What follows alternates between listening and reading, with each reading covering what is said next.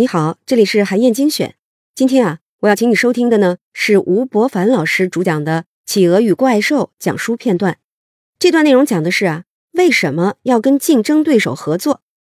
提到竞争呢，大家都会想到达尔文的“物竞天择，适者生存”。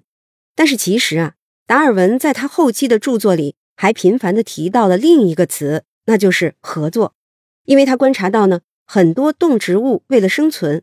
会以各种方式和竞争对手，甚至是捕食者展开合作。在我为你挑选的这段内容里呢，吴伯凡老师讲述了水果的进化过程，这对于如何通过合作实现双赢带来了重要的启示。一起来听听看吧。达尔文的进化论里头有一个特别特别关键的词，就是竞争。物竞天择，适者生存。所有的这些物种，也一个物种里里头，它存在着巨大的竞争。那些呃更能够适应环境的个体，它留下来了；那些不适应环境的、竞争不过的就被淘汰。这样呢，就通过一代一代的遗传，一代一代的变异，使得某那些。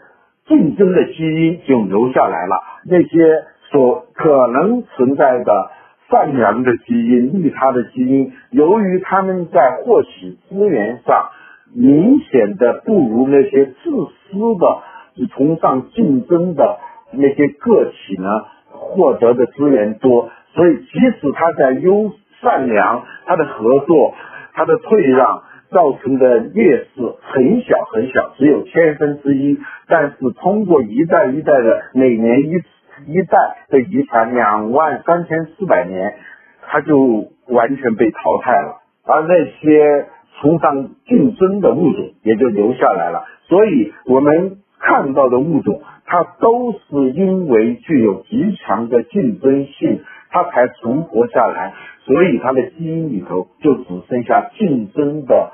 基因了，啊，这是我们传统的呃对于达尔文的进化论的一个理解。事实上，达尔文也不完全是这么认为的。达尔文在后来的著作当中非常频繁的提到一个词，就是合作。什么叫合作？合作就是说，为个体与个体之间。他们会为了对方的利益，或者是为了一个族群的利益，为为了一个种群的利益，他放弃自身对资源的索取，他去主动的放弃自己的权利，让对方去获得更多的资源，这就叫合作。这种现象在动物界，在甚至在植物界，我们都看得特别特别的多。举一个例子吧，这本书里头并没有讲，但是我自己看到的一个例子。前前几天我在罗辑思维的那个在给罗宾代班的时候讲到这个例子了。就比如说水果是如何形成的？最早的植物的种子，它就是裸子植物，就是我们看到的那种像这个松子，像这个那些坚果，有很多坚果是这样的。但是呢？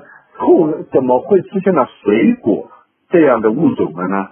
原因，因为最初长在斜坡上头的这些裸子植物，最初都长在斜坡上头，它们的种子掉下来以后，它顺着斜坡，它就可以滚到别的地方，它到别的地方去发芽。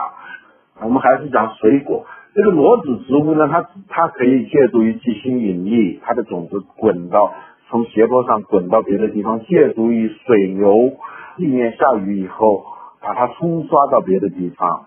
呃，但是一些种子比较大的这些植物，如果在平地上，它是没办法挪到别的地方。一旦它挪不到别的地方，它就没有生长的机会。大树底下不长草，在这种情况下怎么办呢？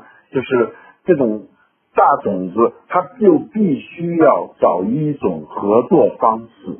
这样就在演化的过程当中，这些种子它在外头就长出了一种类似于果肉的，就我们今天看到的果，像果肉这样的东西。为什么会长果肉呢？它其实是为了跟灵长类动物，比如说像猴子、狒狒啊、黑猩猩啊，我们的人类的早，我们的祖先，跟这些动物进行利益交换。它长出了，在它的种子外头长出了果肉，这一些灵长类动物就过来摘取这些种子，外面有果肉的种子，它们摘拿就把它吃掉，然后就把这些呃核，我们说的果核或者说果核，把它扔在别的地方。呃，你当你把果核吃完，当猴子和和猿把这些果核扔到别的地方的时候。其实是帮助了这些这个果树，呃，帮助它播种了，你相当于是它的播种机了，或者说你把它快递到一个它适合于生长的地方，这样呢，它的果肉相当于是给这些猴子猿搬运费或者叫快递费，他们之间其实是一种利益交换和合作的关系。就是像榴莲，它为了它在热带雨林在密集的森林里头，它长长出来，它如果是直接掉在地上的话，它是根本长不出，再长不出榴莲来的。它你必须要到别的地方，在相对空旷的地方，才可能它的种子才可能发芽，才可能重新生长，成为另外一棵果树。但是在浓密的森林里头，没有这些。别的像猴子和狒狒是看不到这样的，看不到它们的果实的，怎么办？它就散发出一种气味，三点五公里之外，这些狒狒和猴子也能闻到这个气味，这样呃，它就过来把它抱走吃掉，然后呃种子扔掉，这样就完成了一个很重要的合作。好，以上啊就是我为你分享的内容。我在阅读资料里为你准备了本期音频的金句卡片。欢迎你保存和转发，更欢迎你在评论区留言分享你的精彩观点。韩燕精选，明天见。